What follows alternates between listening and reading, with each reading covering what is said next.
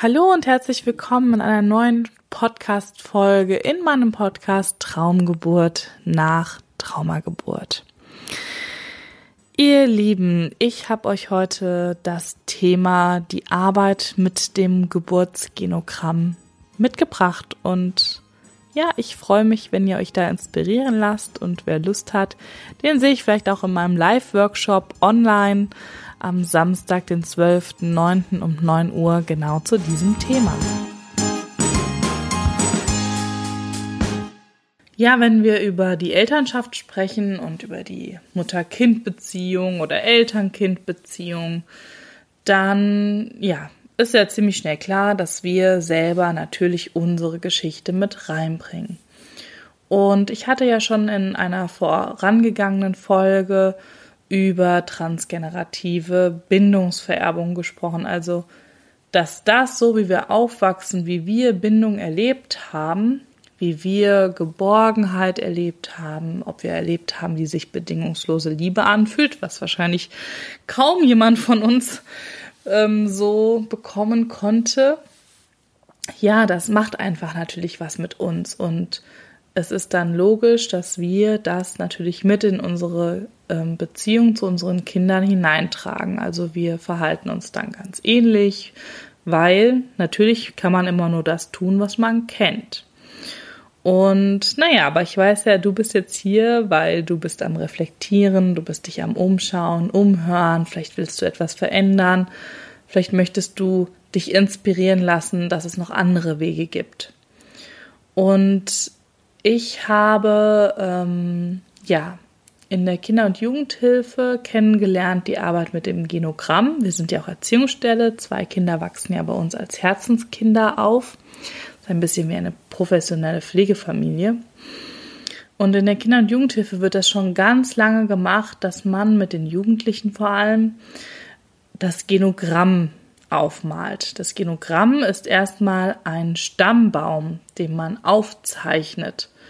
Und das besteht aus ganz bestimmten Symboliken. Könnt ihr auch im Internet schauen, da findet ihr mit Sicherheit viele Anleitungen, wie das aussehen kann.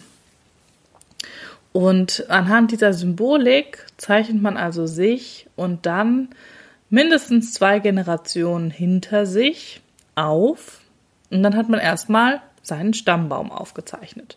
Das kann schon manchmal schon eine schwierige Herausforderung sein, das alles auf ein Blatt zu bekommen, die ganzen Zugehörigkeiten, je nachdem, ob man geschiedene Eltern hat und da noch irgendwie Halbgeschwister sind und so weiter und so fort.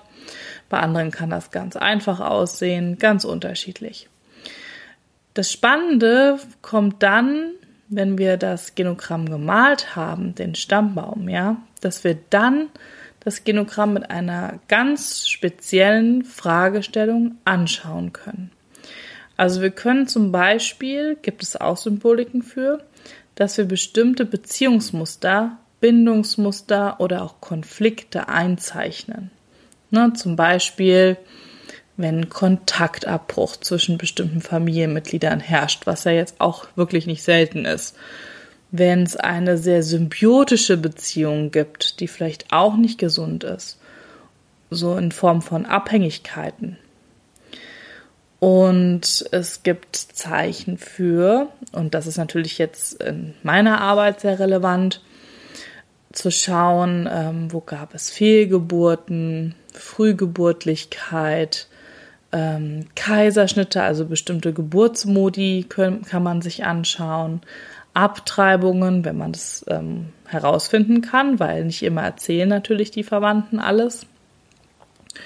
Oder auch ähm, Sternenkinder, also dass die Babys verstorben sind nach den Geburten. Oder bestimmte Krankheiten in Schwangerschaft oder die mit Schwangerschaft und Geburt zu tun haben.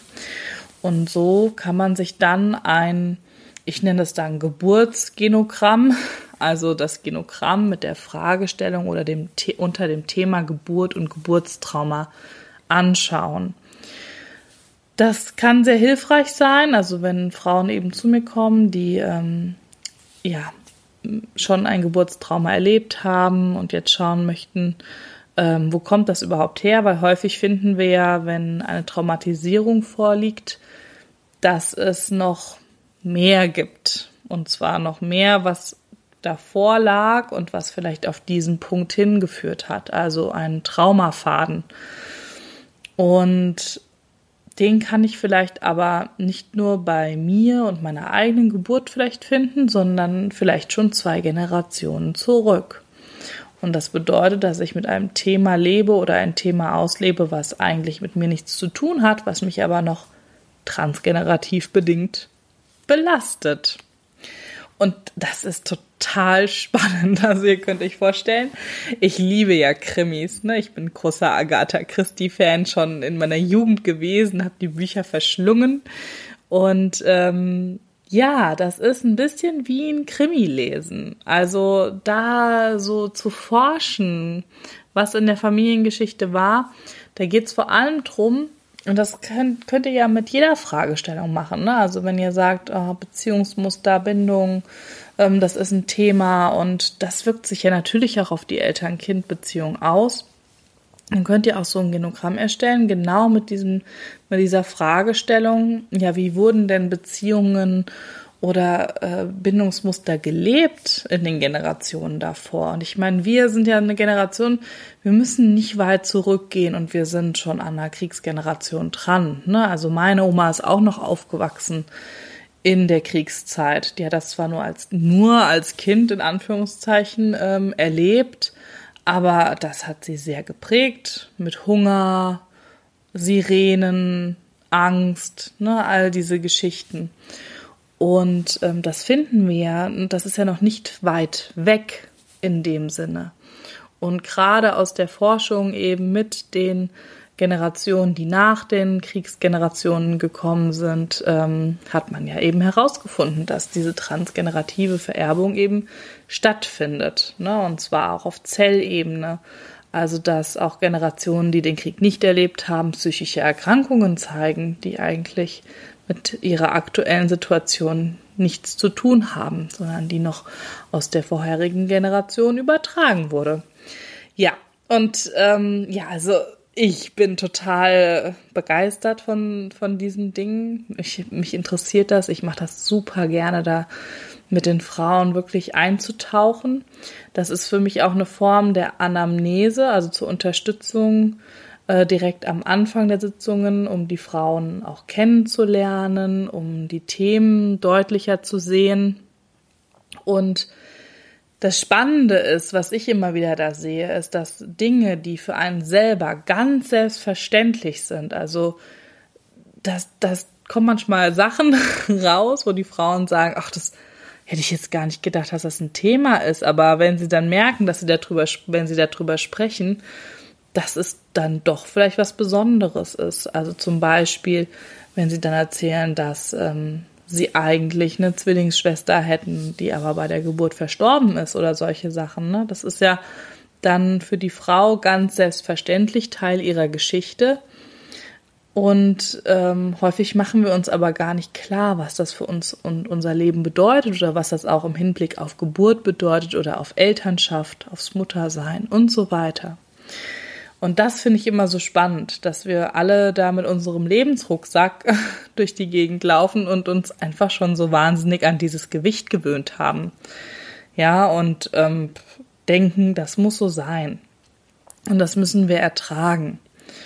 Und ja, ich mache jetzt auch am Samstag, den 12. September, einen Workshop genau zu diesem Thema und lade euch herzlich ein, wer Lust hat. Also wenn du sagst, ja, das ist ein, das klingt total spannend, ich möchte das gerne anwenden für mich, um mal zu schauen, ob ich da noch was herausfinden kann, gerade auch aus meiner Geburtsgeschichte oder überhaupt aus dem Themenbereich Schwangerschaft und Geburt über die Generationen. Oder auch wenn du sagst, boah, das fände ich total super, diese Technik anwenden zu können für meine Klientinnen dann komm doch einfach am Samstag in meinen Workshop. Der ist online und live. Also ich hatte ja jetzt erst einen Live-Workshop, der war echt total intensiv und super schön. Da hatte ich über Geburtspsychologie heute gesprochen. Auch klar könnt ihr euch vorstellen, ich könnte einfach ewig darüber reden. Und ähm, jetzt diesen Samstag wird's halt sehr praktisch. Also so, dass jede von euch ihr, Gebur ihr Genogramm eben zeichnet und alles dazu lernt, wie man das macht. Und dann helfe ich natürlich bei der Interpretation und auch bei dem, was man da für sich rausholen kann. Und ich hatte mir dann überlegt, ähm, ja, wenn, ich kenne das ja, wenn dann sowas so aufgebrochen ist, wie geht man dann weiter? Und dann habe ich gedacht, naja, also auf jeden Fall werde ich dann noch die Gruppe, also ich habe gesagt maximal zwölf ähm, Frauen werde ich da begleiten am Samstag, werde ich danach auch noch in der WhatsApp-Gruppe weiter begleiten und betreuen, so dass ähm, dann ja Fragen, die noch kommen oder Themen, die sich ergeben, aufgefangen werden können. Wenn du dich anmelden willst, dann kannst du das gerne tun unter info@nestkinder.de. Ich schreibe es natürlich auch noch mal in die Show Notes. Es kosten dich die zwei Stunden 65 Euro und du bist herzlich eingeladen. Es gibt noch freie Plätze. Ich freue mich auf jeden Fall auf jede von euch, die ich da so intensiv begleiten darf. Ja, ich habe das äh, diesen Workshop ja schon mal gehalten zum Thema ähm, Geburtstrauma im Geburtstrauma-Kongress von der lieben Lucia und habe das mit über 50 Leuten gemacht. Und das Spannende ist einfach immer wieder zu sehen, wie ähm, das wirkt, wenn man so etwas gemeinsam erarbeitet. Also wenn nochmal jemand, der nicht die ganzen Lebensumstände kennt, auf so eine Karte schaut. Das ist ja wieder eine Lebenskarte, so eine Geschichte, die da erzählt wird. Und wenn jemand anderes von außen drauf schaut, dann hat er häufig noch mal einen anderen Blickwinkel da drauf oder kann noch mal was anderes entdecken als man selber. Und das war so schön. Also ich hätte ja jetzt schon fast magisch gesagt, aber es war echt, es war so berührend zu sehen, ähm, ja, wie es so gepurzelt ist, ne, so Steine gepurzelt sind, Aha-Erlebnisse da waren, auch richtige Augenöffner, klar bei über 50 Leuten. Es war sehr intensiv trotzdem, es war über Zoom, es lief fast alles über Chat. Und trotzdem war das ähm, Wahnsinn. Und ich habe natürlich äh, durchgearbeitet, bis wir alle alle durchgearbeitet hatten. Und selbst ähm, Leute, die nicht viel recherchieren konnten, weil das gibt's ja auch, dass man seine Eltern nicht mehr befragen kann oder die Großeltern, dass man das alles nicht so genau recherchieren kann, aber man trotzdem irgendwie dieses Gefühl hat, auch da gibt's ja Möglichkeiten zu gucken, was gehört wirklich zu mir und was nicht.